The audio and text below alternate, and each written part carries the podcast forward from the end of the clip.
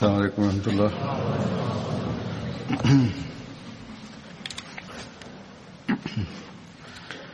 أشهد أن لا إله إلا الله وحده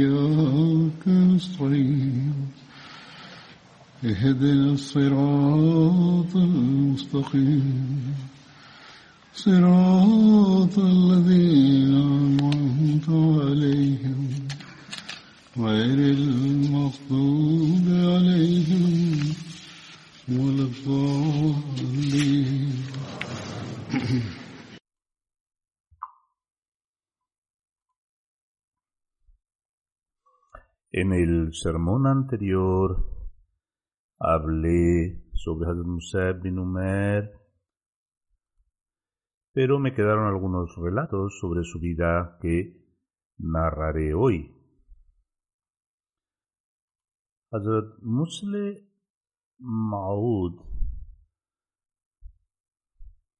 anhu, mencionando su envío como primer misionero a Medina y los servicios que prestó, declara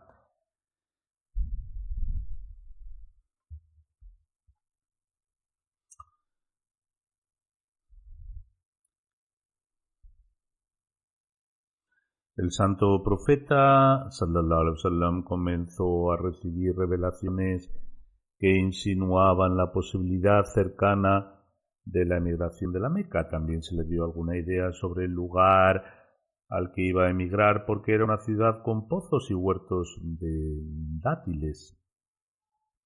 Al principio el santo profeta sallallahu alaihi pensó en Yamama, pero en breve este pensamiento fue descartado. El santo profeta sallallahu alaihi entonces esperó hasta asegurarse, según las profecías de Dios Altísimo, de que cualquiera que fuera el lugar donde estuvieran destinados a ir, éste se convirtiera en la cuna del Islam. Mientras tanto, llegó el Hajj y los peregrinos de todos los lugares de Arabia comenzaron a venir a la Meca, como era su práctica el santo profeta sallallahu alaihi wasallam siempre iba donde encontraba un grupo de personas y les exponía, les exponía las enseñanzas de la creencia en un, solo Dios, les decía que renunciaran a todo tipo de transgresiones, excesos y maldades y que se prepararan para el reino de Dios. Algunos escuchaban con interés y después se marchaban. Otros deseaban escuchar, pero los habitantes de la se lo impedían y había otras personas que ya se habían pronunciado al respecto y solo se paraban para burlarse. En una ocasión, el santo profeta sallallahu alaihi wasallam estaba en el valle de Mina cuando vio a un grupo de seis o siete personas que eran ciudadanos de Medina. Les preguntó a qué tribu pertenecían y le contestaron que pertenecían a la tribu de Hadraj, aliada de los judíos. Les preguntó si escucharían lo que tenía que decirles. Dado que estas personas habían oído hablar del santo profeta sallallahu alaihi wasallam y estaban interesadas, asintieron y se sentaron en su compañía. El santo profeta sallallahu alaihi wasallam les dijo que el reino de Dios estaba cerca, que los ídolos iban a desaparecer, que la idea de un solo Dios estaba a punto de triunfar y que la piedad y la pureza volverían a reinar una vez más. ¿Acaso no aceptarían los habitantes de Medina este mensaje? El grupo se quedó muy eh, impresionado. Aceptaron el mensaje y prometieron que a su regreso hablarían con los demás y para el próximo año informarían si Medina estaba dispuesta a recibir refugiados musulmanes de la Meca y así fue. Después regresaron y consultaron con sus amigos y parientes. En ese momento en Medina había dos tribus árabes y tres tribus judías. Las tribus árabes eran los Aus y los Hazraj y las tribus judías los Banu Quraiza, los Banu Nazir y los Banu Qain en guerra. Los Quraiza y los Nadir estaban aliados con los Aus y los Qainuka con los Hazraj. Pero cansados de guerras interminables, deseaban hacer la paz. Finalmente acordaron reconocer como rey de Medina al jefe de los Hazraj, Abdullah bin Ubay bin Slul, y como tenían alianzas con los judíos, los Aus y los Hazraj habían oído hablar de las profecías de la Biblia. Cuando los judíos hablaban de sus problemas y aflicciones, también mencionaban que habían escuchado hablar sobre el advenimiento de un profeta como Moisés. Los judíos decían que su llegada estaba próxima y ellos les devolvería el poder y ayudaría a destruir a sus enemigos. Una vez que la gente de Medina que había viajado para la peregrinación, se enteró de la llamada del santo profeta sallallahu alaihi wasallam, se quedaron impresionados y comenzaron a preguntarse si este profeta de la Meca sería el mismo profeta del que habían oído hablar a los judíos. Muchos jóvenes se quedaron impresionados por la veracidad de las enseñanzas del santo profeta sallallahu alaihi wasallam y las profecías que habían escuchado previamente de los judíos les ayudaron a creer en él. En el siguiente Hajj, doce hombres de Medina llegaron a la Meca con la intención de unirse a la religión del santo profeta sallallahu alaihi wasallam. Diez de ellos pertenecían a la tribu de Hazraj y dos a la tribu de Aus. Se encontraron con el santo profeta sallallahu alaihi wasallam en el valle de Mená y en su mano declararon solemnemente la creencia en la unidad de Dios y su determinación de abstenerse de todos los, los males e inmoralidades, como robar, cometer maldades, matar a sus hijas y hacer falsas acusaciones entre ellos. También prometieron obedecer al santo profeta sallallahu alaihi wasallam en todas las cosas buenas. Cuando regresaron a Medina, comenzaron a predicar a los demás la nueva religión con un entusiasmo aún mayor, los ídolos de las casas de Medina fueron sacados de sus nichos y arrojados a las calles. Aquellos que solían mostrarse ante dichas imágenes comenzaron a erguir sus cabezas y decidieron postrarse solamente ante el Dios único. Los judíos se quedaron asombrados. Siglos de amistad, encuentros y debates no habían logrado producir el cambio que el Islam había producido en unos pocos días y así el mensaje del Dios único penetró en los corazones de los habitantes de Medina. La gente de Medina acudía, a los pocos musulmanes que había entonces, entre ellos se les hacían preguntas sobre el Islam y les pedían que les enseñaran su religión, pero los escasos musulmanes que entonces había allí no podían dar respuesta a la gran cantidad de preguntas que los millares de personas les formulaban ni tenían suficiente conocimiento sobre sus enseñanzas. Por tanto, Enviaron una persona a la Meca y así se lo pidieron al santo profeta sallallahu para que éste mandara a alguien que les enseñara el Islam. Entonces el santo profeta sallallahu decidió enviar a Musab, uno de los musulmanes que había regresado de su emigración a Abisinia. De este modo Musab anhu fue el primer misionero del Islam que salió de la Meca. En otra ocasión, mientras hablaba sobre este tema, el musulmán anhu escribió cuando la gente de Medina ya supo sobre el Islam, algunos de ellos conocieron al santo profeta sallallahu durante la peregrinación y se convencieron de su veracidad, regresaron a su gente y les dijeron que el mensajero de cuyo advenimiento hablaban los judíos de Medina había aparecido en la Meca. Así, así, sus corazones se inclinaron hacia el santo profeta sallallahu alayhi wasallam y en el siguiente Hajj enviaron una delegación a Muhammad sallallahu alayhi wasallam. Esta delegación, después de mantener un diálogo con los musulmanes, declaró su creencia en el Islam y juró lealtad al santo profeta sallallahu alayhi wasallam. Como en ese momento el profeta sallallahu alayhi wasallam se enfrentaba a una feroz oposición en la Meca. Esta reunión se celebró en un valle alejado de la vista de los habitantes de la misma. Así pues, el pacto espiritual o Bayt tuvo lugar allí y por eso se le conoce como el Beitul Aqaba o juramento de Aqaba, que significa un valle o una montaña de difícil acceso o un camino montañoso al que es difícil acceder. El santo profeta sallallahu alaihi wasallam les encargó que organizaran a los creyentes de Medina y les aconsejó predicar el Islam. Por tanto, envió a uno de sus jóvenes compañeros, Musab bin Umer, para ayudarles a enseñar la religión a los musulmanes. Antes de marcharse, la delegación extendió una invitación al santo profeta sallallahu alaihi wasallam diciendo que si alguna vez necesitaba abandonar la Meca debía ir a Medina. Cuando estas personas regresaron a Medina, el Islam se extendió en esa ciudad en muy poco tiempo. El santo profeta sallallahu alaihi wasallam envió a algunos de sus compañeros a Medina, entre los que estaba Hazrat Umar radiyallahu anhu. Al final, el santo profeta sallallahu alaihi wasallam recibió la orden de emigrar. Él mismo fue a Medina. Al, llegar allí, todos los idólatras de Medina aceptaron el Islam en un periodo muy corto de tiempo.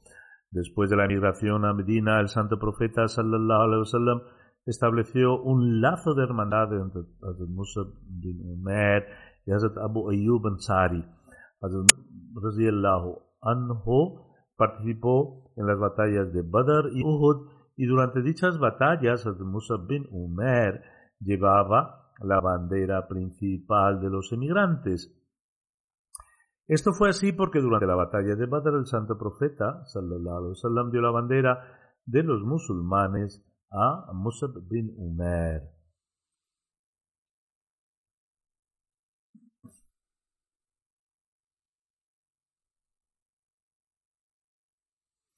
Existe otra narración similar compilada en Sirat Harman Nabiyyin por Mirza Bashir Ahmad Sahib que dice durante la batalla de Uhud, Hazrat Musa bin Umar llevaba el estandarte de los emigrantes.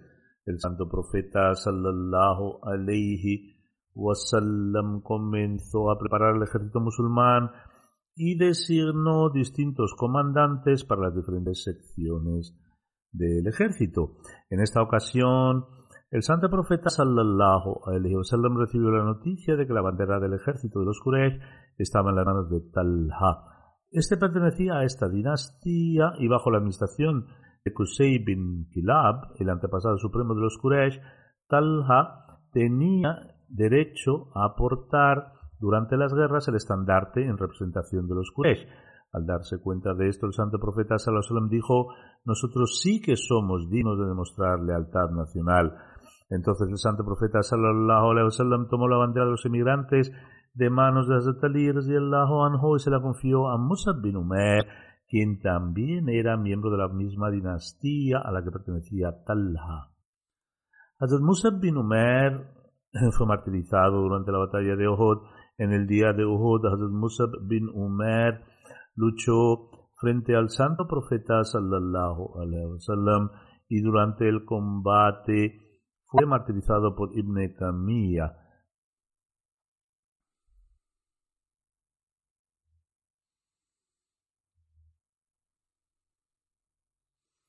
En los libros de historia se menciona que el abanderado durante la batalla de Uhud, Musab bin Umar, anhu, protegió la bandera del Islam de forma excelente. Hazrat Musab anhu llevaba la bandera en el día de Uhud cuando Ibn que iba montado a caballo, atacó y golpeó con su espada la mano derecha de Musab con la que sostenía la bandera y se la cortó.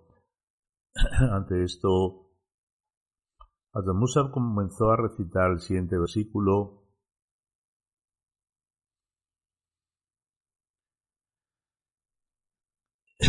y entonces cogió la bandera con su mano izquierda. Entonces Kemia golpeó la mano izquierda y se la cortó también, por lo que Hazrat Musab agarró la bandera del Islam con ambos brazos y la sostuvo contra su pecho. A continuación Kemia atacó a Hazrat Musab por tercera vez con una lanza que le atravesó el pecho. La lanza se rompió y Hazrat Musab cayó al suelo. Ante esto, dos individuos de la tribu de Banu Abdiddar, Suebit bin Saad bin Mahar, Armala y Abu Rum bin Umer, de un paso hacia adelante, Abu Rum bin Umer tomó la bandera y la sostuvo en sus manos hasta que los musulmanes regresaron y entraron a Medina. Hazrat Musab bin Umer tenía 40 años o poco más de 40 en el momento de su martirio. Al mencionar este incidente en particular, sigue diciendo en Khatam al-Nabiyyin, la vida del santo profeta, el ejército de los Quraysh prácticamente los había rodeado de los cuatro frentes y continuó asediando a los musulmanes una y otra vez a través de repetidos ataques. Sin embargo, incluso después de todo esto, los musulmanes ciertamente se recuperaron, pero se indignaron cuando un guerrero audaz de entre los Quraysh, llamado Abdullah bin Camilla, atacó a Musa bin Umer, el abanderado de los musulmanes, y le cortó la mano derecha con su espada. Musab bin Umer inmediatamente tomó la bandera con la otra mano y avanzó para enfrentarse a Ibn Kamia, pero en un segundo golpe la otra mano también le fue cortada. Ante esto, Musab unió sus dos manos cortadas juntas en un esfuerzo por evitar que la bandera islámica cayera al suelo, la sostuvo contra su pecho, ante lo cual Ibn Kamea lo golpeó por tercera vez y esta vez Musab fue martirizado y cayó al suelo. En lo que respecta a la bandera, otro musulmán avanzó de inmediato y se apoderó de ella, pero como la estatura y la apariencia de Musab se asemejaban al del santo profeta, sallallahu alaihi Ibn Kamea pensó que le había matado al santo profeta. También es probable que Musab pensara en hacer esto como plan suyo y lo llevara a cabo simplemente por motivos de astucia y estrategia para proteger al santo profeta. En cualquier caso, cuando Musa fue martirizado y cayó al suelo, Ibn Kamiyya exclamó que había matado a Muhammad sallallahu ante esta noticia. Los musulmanes perdieron el ánimo que les quedaba y su fuerza se disipó por completo. Esta también fue una razón importante por la que los musulmanes perdieron la compostura durante la batalla de Uhud. Sin embargo, más tarde se reagruparon una vez más. Cuando el santo profeta se acercó al cuerpo de Musab, este estaba boca abajo. El santo profeta se puso a su lado y recitó el siguiente versículo.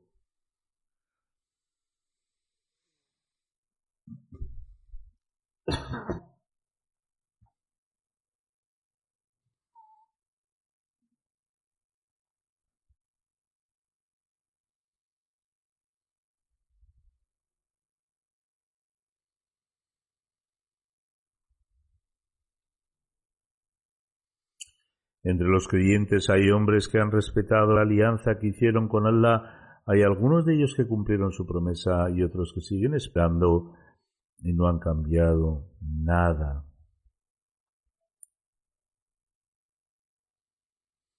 Después de esto, el santo profeta sallallahu alaihi wasallam dijo: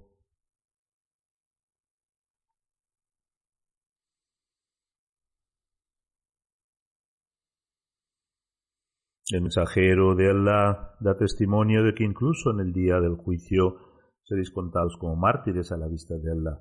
A continuación el santo profeta sallallahu se dirigió a sus compañeros y dijo deberíais venir a verle y enviarle vuestros saludos porque por ese ser en cuyas manos yace mi vida él responderá a los saludos de todos los que le envíen saludos hasta el día del juicio. Entonces los hermanos de Hazrat Musa, Hazrat Abu Rum bin Umer, Hazrat bin Saad, Hazrat Amir bin Rabia lo bajaron a su tumba.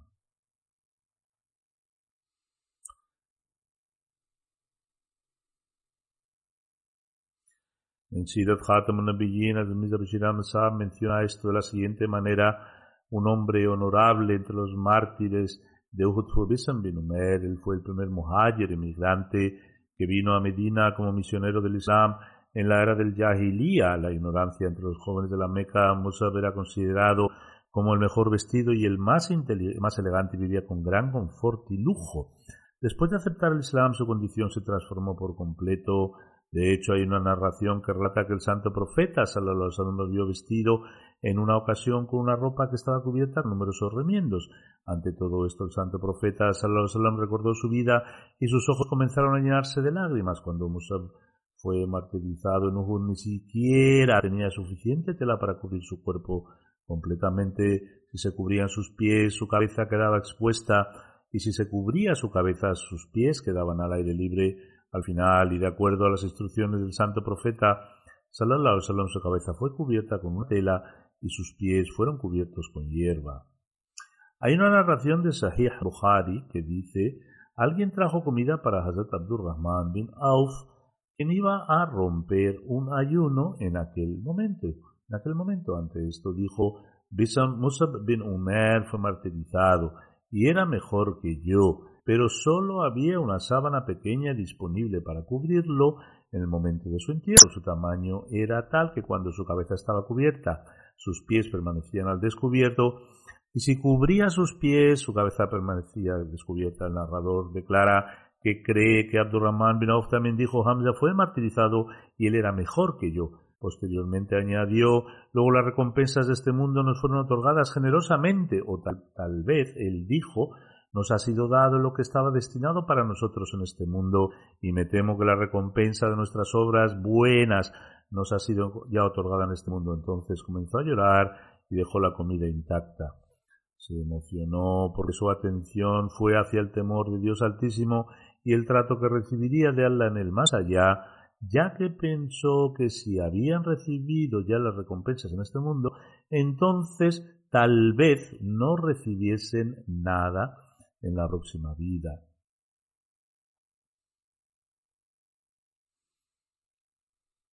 Hazrat bin Art narra, emigramos con el mensajero sallallahu buscando el placer de Allah y esperando nuestra recompensa de su parte. Algunos de nosotros murieron sin disfrutar nada de ello. Entre ellos estaba Musab bin Umar, y hay entre nosotros gente cuyos frutos, los de sus buenas obras, han madurado ya y están disfrutando de los mismos. Musab bin Umar fue martirizado en la batalla de Uhud y solo teníamos una pequeña tela disponible para cubrirlo. Cuando cubríamos su cabeza con ella, sus pies quedaban expuestos y cuando cubríamos sus pies, su cabeza quedaba al descubierto. Entonces el santo profeta Sallallahu nos dijo que cubriéramos su cabeza y que pusiéramos un poco de isger, es decir, hierba fragante, sobre sus pies. También una narración de Tirmidhi en la que Hazrat Ali bin Abi relata el santo profeta sallallahu dijo a todo profeta se le han concedido siete compañeros nobles. El narrador afirma que tal vez la palabra utilizada fue guardianes en lugar de compañeros. Sin embargo, el santo profeta sallallahu declaró que en otra ocasión que se me han concedido catorce de estos individuos, así que preguntamos quiénes eran esos individuos. El santo profeta declaró, son mis dos nietos, Jafar, Hamza, Abu Bakr, Umar, Musa bin Umar, Bilal, Salman, Miqdad, Abu Zar, Amr y Abdullah bin Mas'ud. Amir bin Rabiya relata que su padre mencionaba a menudo que desde que Musa bin Umar aceptó el Islam hasta la batalla de Uhud donde fue martirizado, siguió, siguió siendo mi amigo y compañero íntimo. Estuvo a nuestro lado en ambas emigraciones. Abisinia fue mi compañero durante la migración. Nunca he visto a alguien tan educado como él y nunca disputaba con nadie. Cuando el santo profeta cuando el santo profeta sallallahu regresó a Medina después de la batalla de Uhud, habló con Hazrat Hamna bin Yash, la esposa de Hazrat Musa bin Umar. El pueblo le había informado de que su hermano Hazrat Abdullah bin Yash había sido martirizado. Ella respondió, Inna wa inna es decir, a Allah pertenecemos y a él será el retorno, y rezó para que se le concediera el perdón. Luego le informaron del, martirio de su tío materno, a lo que ella devolvió responder lo mismo, Inna lillahi wa inna y rezó también por su perdón. Después de esto, la gente le informó que su marido, Hazrat Musa bin Umer, también había sido martirizado, por lo que empezó a llorar y se llenó de tristeza. El santo profeta sallallahu alaihi wasallam dijo entonces, un marido tiene un estatus especial a los ojos de su esposa.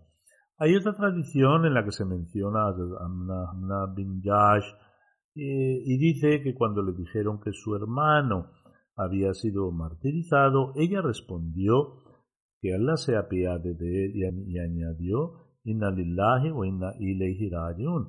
La gente le dijo entonces que su marido también había sido martirizado, a lo que dijo ella, ay de mí. El santo profeta respondió diciendo que la relación entre una esposa y su marido no se parece a ninguna otra. Hasta Jalifa Masih IV, ley, ha mencionado este incidente del martirio de Musa bin Umer y las emociones de su esposa en sus propias palabras de la manera siguiente.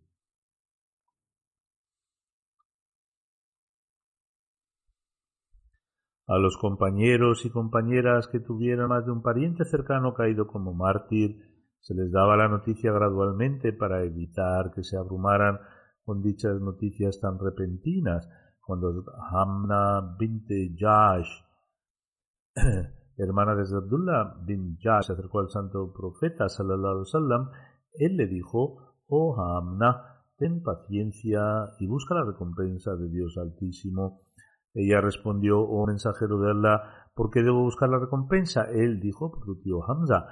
Hazrat respondió, Inna lillahi wa inna ilayhi rajiun, que Allah se apiade de él y le conceda el perdón a través de este martirio.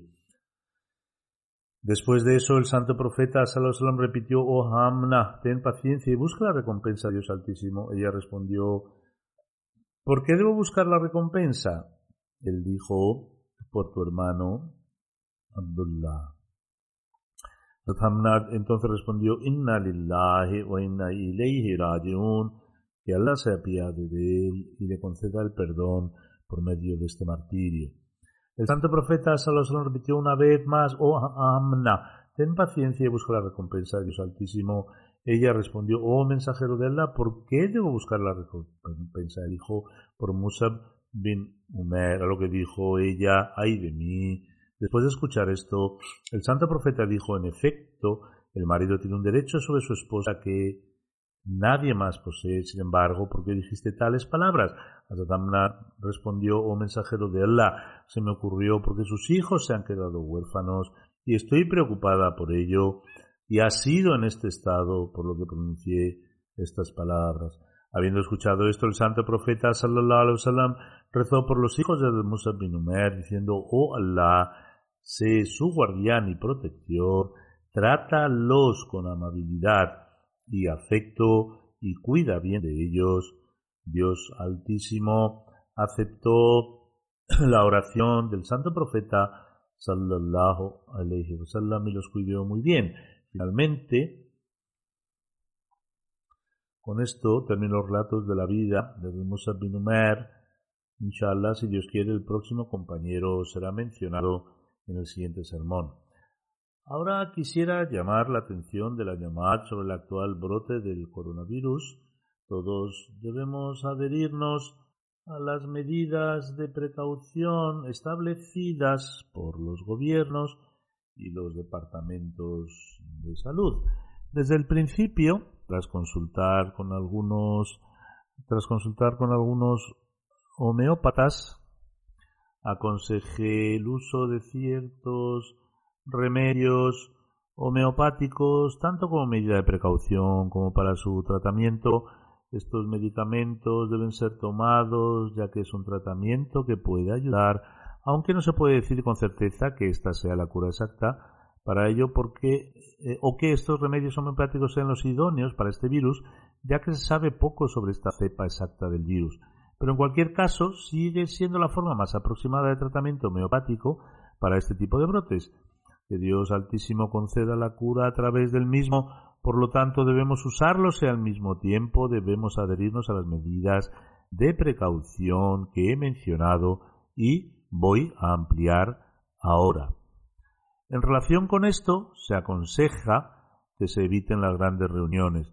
La gente que viene a la mezquita debe ser precavida y si tiene una ligera fiebre o siente dolores en el cuerpo o si tiene estornudos y sufre de gripe no debe ir a la mezquita. Hay ciertas etiquetas relacionadas con la mezquita que hay que respetar y entre ellas tenemos que si uno está sufriendo de algo como una enfermedad contagiosa que puede afectar a otros, debe evitar ir a la mezquita. Por eso,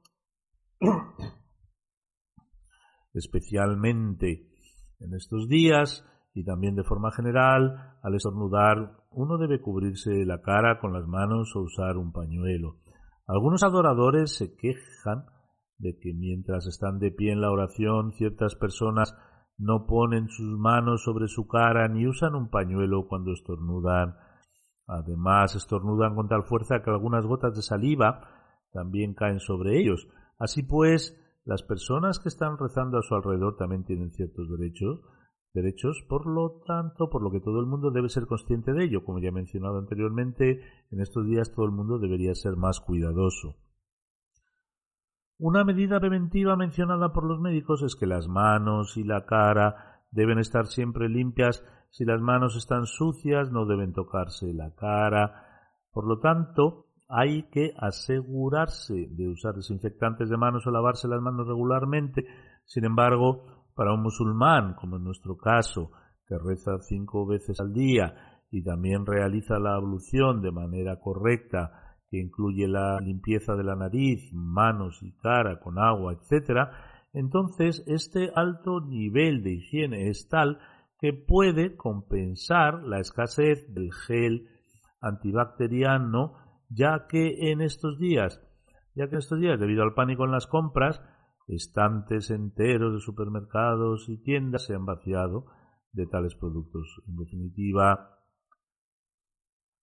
en definitiva, si la ablución se realiza de manera correcta, no sólo puede ayudar a la limpieza física, sino que quien la realiza ofrecerá posteriormente sus oraciones, lo que a su vez también se convierte en un medio para su limpieza espiritual. Por eso, en estos días debemos prestar especial atención en nuestras oraciones.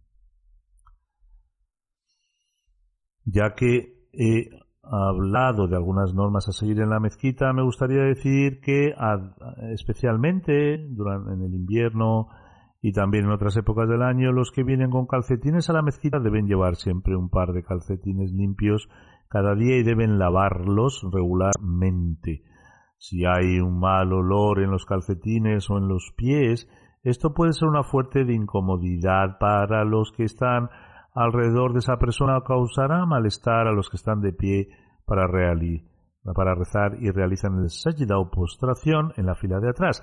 Debemos pues ser muy conscientes de ellos. Por otra parte, el santo profeta sallallahu alaihi ha instruido que uno no debe comer nada que emita un olor fuerte como ajo o cebolla crudos y venir a la mezquita. A veces uno eructa o si tiene mal aliento. Esto es muy desagradable para los demás orantes y también estropea la atmósfera de la mezquita.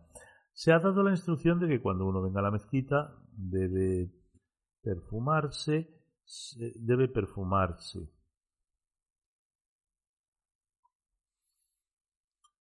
Se han de cuidar tanto las etiquetas que incluso el santo profeta Sallallahu dijo que no había que acercarse a la mezquita tras haber comido carne cruda, ni que decir tiene que esa persona ose entrar en la mezquita.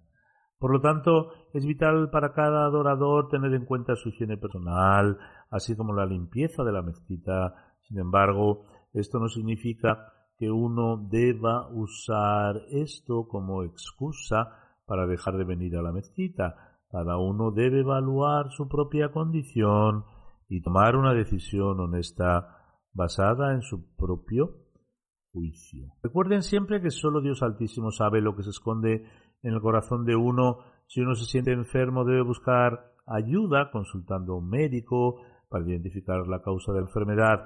Pero en cualquier caso, si se encuentra mal, debe evitar ir a la mezquita durante uno o dos días. Además, Se aconseja que uno se abstenga de dar la mano y esto también es muy importante ya que no se sabe con qué están contaminadas las manos. Aunque el apretón de manos aumenta el vínculo entre nosotros e inculca el amor mutuo, no obstante, debido al brote actual en estos días, es mejor evitar esta práctica. Incluso aquellas personas mundanas que algunas veces han manifestado su protesta por no poder estrechar la mano de hombres o mujeres del sexo opuesto han sido a su vez objeto de mofa. Recientemente una ministra del gabinete de la canciller alemana se negó a estrechar, su mano y esto ha sido descrito con humor. Incluso un miembro del Parlamento del Reino Unido ha elogiado el hecho de que se abstengan de estrechar la mano debido al coronavirus y dijo además que el apretón de mano no era parte de sus tradiciones. De hecho, la tradición era saludar verbalmente o quitarse el sombrero por respeto.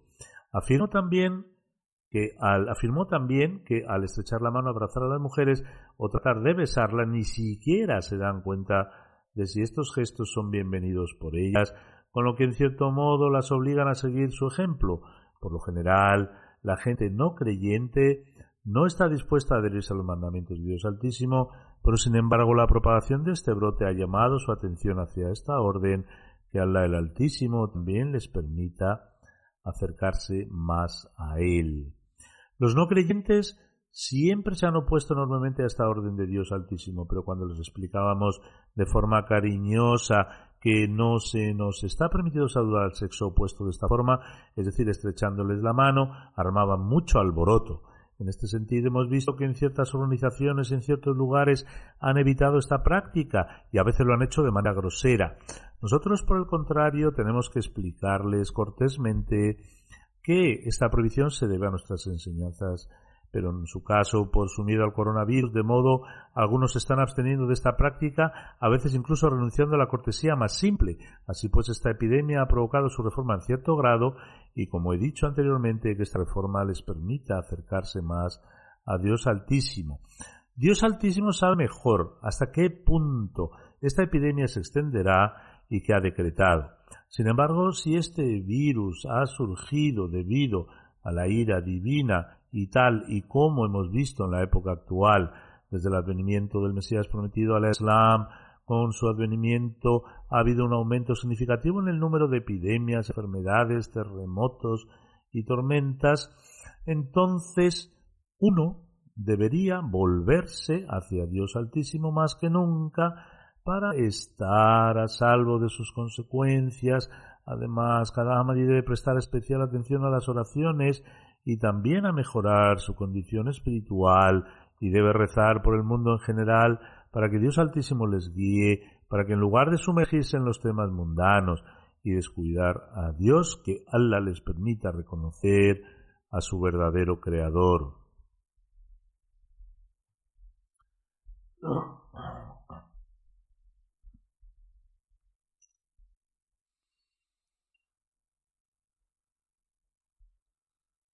Después de esto dirigiré la oración fúnebre en ausencia de varias personas. La primera es la de Tanzil Ahmad Bat, hijo del señor Akil Ahmad Bat. Era un niño de 11 años que falleció el 27 de febrero de 2020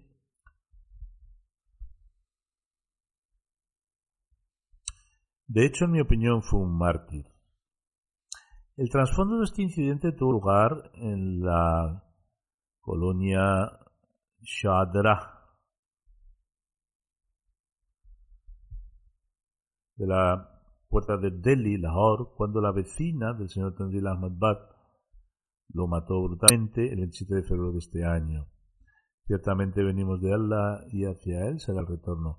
Los edictos de los clérigos en Pakistán han asegurado que es fácil matar a un Ahmadi por cualquier motivo. Este asesinato es también el resultado de eso y por ello cuento a dichos difuntos entre los mártires. Cualquiera que sea la razón del asesinato, siempre hay un odio subyacente contra el Ahmadiyyat. Tanzil Ahmad Bat era un niño inocente que no tenía la culpa de nada, según los informes recibidos hasta ahora. En este sentido, los detalles de este incidente son el 27 de febrero la madre de Ahmad lo envió a la casa del vecino para que trajera la muñeca de juguete de su hermana menor que había dejado allí con anterioridad. Esto demuestra que ellos, es decir, las dos familias, tenían las relaciones mutuas. Por eso solo Dios sabe cuál fue la razón de este asesinato. En fin, la hermana menor había dejado la muñeca en la casa del vecino el día anterior y Tanzil Ahmad fue enviado a recogerla. Cuando después de algún tiempo el niño no regresó, su propia madre fue a la casa del vecino. Al principio no abrieron la puerta. Tras un tiempo, cuando finalmente abrieron la puerta al ser preguntado, el vecino dijo que el niño había cogido la muñeca y se había ido. La madre del fallecido informó a su esposo, el señor Aquil, que inmediatamente comenzó a buscar a su hijo con la ayuda de la llamada local y él y también denunció la desaparición a la policía. Pero cuando revisaron las cámaras de su calle, el niño fue visto entrando en la casa, pero no visto saliendo de allí. Luego, con la ayuda de la policía, se inspeccionó la casa del vecino en la, que se encontró el cuerpo del niño en un baúl. La policía mencionó entonces que el marido de la sospechosa ya les había informado de que su esposa había matado al niño y lo había escondido en una maleta. La mujer, junto con el hijo del dueño de la casa, lo mató Mató al niño y ahora han admitido el crimen. Tanzil Ahmad nació el 20 de noviembre de 2009 en Lahore y formaba parte de los niños Waqf consagrados al servicio de la religión. Era un miembro muy activo de la organización Atfal Ahmadiyya y participaba regularmente en todos los programas de su Jamaat. Se contaba entre los estudiantes más inteligentes de su clase y estaba estudiando el cuarto año. Después de su fallecimiento llegaron sus resultados y obtuvo el primer lugar en su clase después de obtener 729 puntos de un total de 700 eh, de un total de 750 puntos. La madre del fallecido afirma Tanzil era el más obediente de todos mis hijos. Alguna vez quería hacer algo, siempre me pedía permiso primero. Si alguno de los vecinos o funcionarios le pedía hacer algo lo hacía inmediatamente y nunca se negaba. De hecho, a veces incluso la vecina que le lo mató le pedía que hiciera algún trabajo, siempre le mostraba obediencia y cumplía cualquier trabajo que ella le diera. Los maestros de su escuela los funcionarios de la Yamat estaban muy contentos con él, siempre lo elogiaban. Regularmente veía el canal de la MTA, especialmente programas para niños y los sermones del viernes. Asistía asiduamente a la mezquita para rezar. Si alguna vez su padre regresaba de la fábrica muy cansado y le costaba ir a la mezquita, Tanzil persistía y le obligaba a ir a la mezquita con él.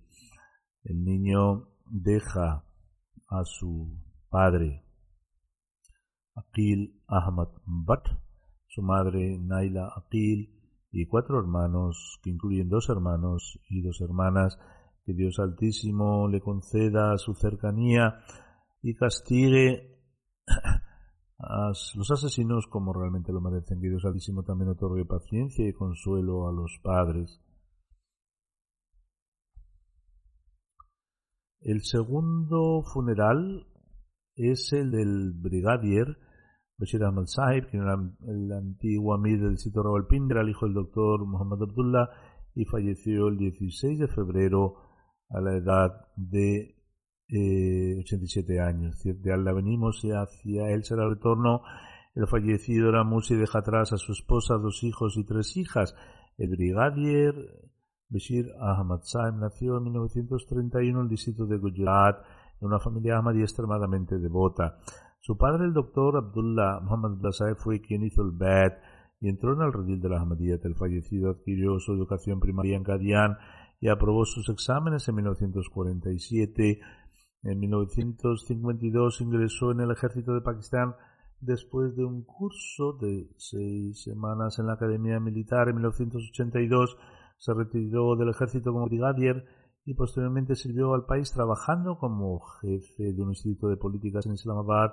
Por lo tanto, tuvo la oportunidad de servir a su país durante 66 años.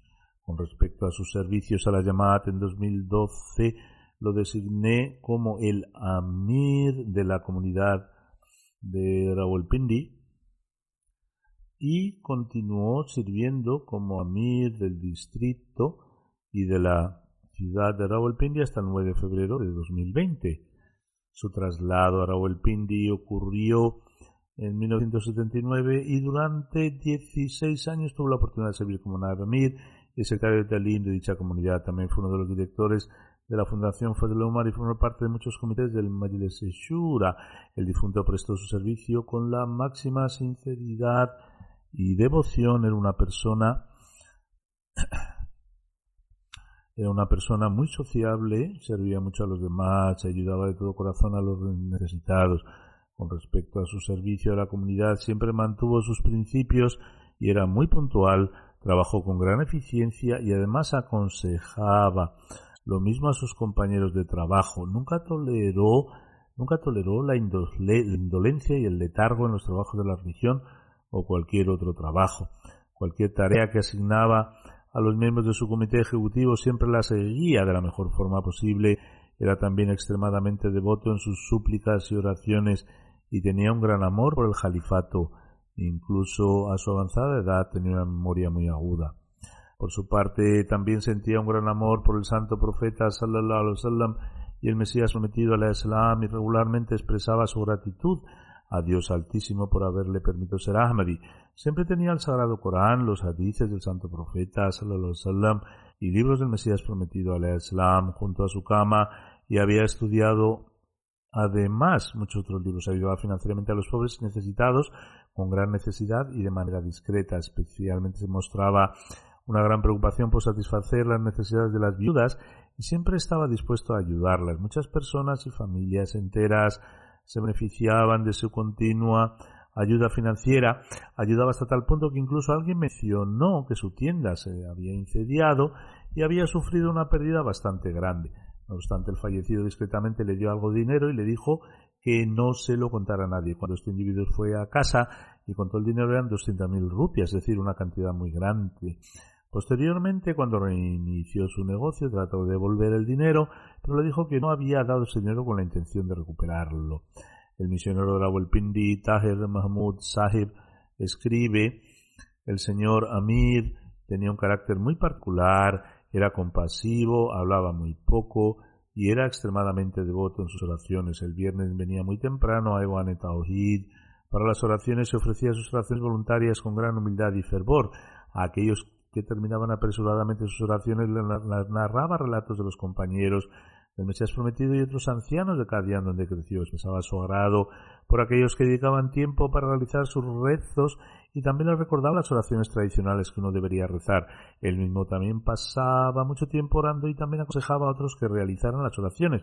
Era su costumbre ayudar a los necesitados y a sus amigos, siendo este un rasgo que todo el mundo ha mencionado y si alguien se lo decía les impedía que lo hicieran.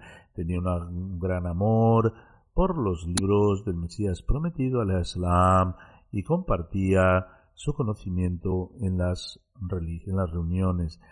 También fue uno de los directores de la Fundación Fazl Umar. En este sentido, el secretario de la Fundación Fazl Umar, Nasser Shams Sahib, escribe, trabajó como director de la Fundación Fazl Umar desde comienzos del año 2011 hasta finales del 2019. A pesar de su vejez y debilidad en su salud, asistía regularmente a las reuniones de la junta directiva, nos beneficiamos mucho de sus oraciones y consejos durante mucho tiempo. El difunto era una persona extremadamente devota y justa y un gran servidor leal del califato. Una cualidad particular de la que personalmente fui testigo fue que tenía un fuerte vínculo con Dios Altísimo y ofrecía sus oraciones con mucha humildad y sinceridad. Que Dios Altísimo le conceda su perdón y misericordia, que eleve su estatus y permita que su progenie continúe con sus buenas obras. El tercer funeral, es el doctor Hamiduddin Saheb, que vivió en el 121 Jim Joval de Faisalabad. Falleció el 29 de febrero de 2020. A la pertenecemos y a él retornaremos. El Ahmadiyya se introdujo a la familia del difunto a través de su padre, el respetado Muhammad Din Sahib, y el respetado Fatuddin Sahib, que era de Farsia, área de Gurdaspur. Ambos hicieron el Bet juntos durante el tiempo Khalifatul Masih II, el fallecido nació en Qadian y el tío paterno de su madre, Hazrat Molana eh, Muhammad Ibrahim Sahib Qadiani, era uno de los compañeros del Mesías prometido al Islam. Fue un gran erudito en el tema del cristianismo y sirvió como maestro en la Madrasa Ahmadiyya durante mucho tiempo. Después de la partición de la India, la familia del fallecido emigró y se estableció en Faisalabad. El difunto trabajaba como distribuidor y de esta manera tuvo la oportunidad de servir a la humanidad en toda su área. Trataba a los necesitados de forma gratuita, llevaba una vida extremadamente simple, era muy justo, ofrecía regularmente sus oraciones desde su infancia y era muy respetuoso con las costumbres y tradiciones islámicas. Sentía un gran amor por el califato. Era extremadamente compasivo y tenía una gran confianza en Dios Altísimo.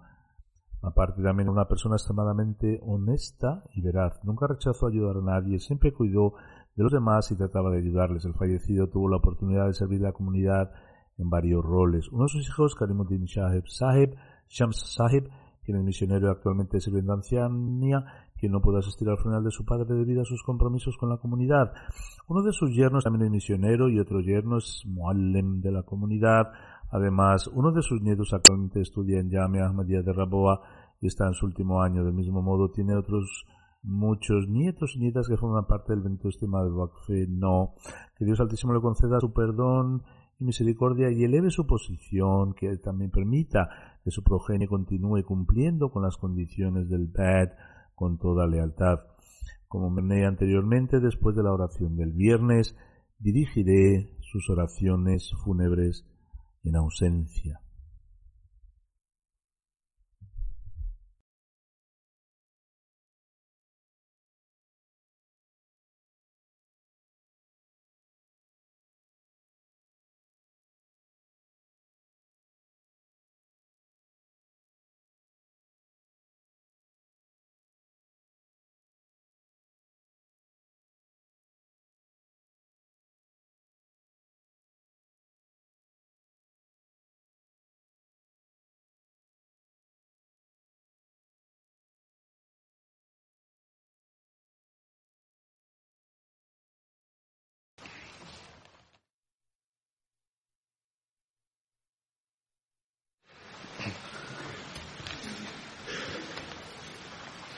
الحمد لله الحمد لله نحمده ونستعينه ونستغفره ونؤمن به ونتوكل عليه ونعوذ بالله من شرور أنفسنا ومن سيئات أعمالنا. من يهده الله فلا مضل له ومن يضلل فلا هادي له. ونشهد أن لا إله إلا الله ونشهد أن محمدا عبده ورسوله. عباد الله رحمكم الله إن الله يأمر بالعدل واللسان وإيتاء ذي القربى وينهى عن الفحشاء والمنكر والبغي يعظكم لعلكم تذكرون. اذكروا الله يذكركم وادعوه يستجب لكم. ولذكر الله أكبر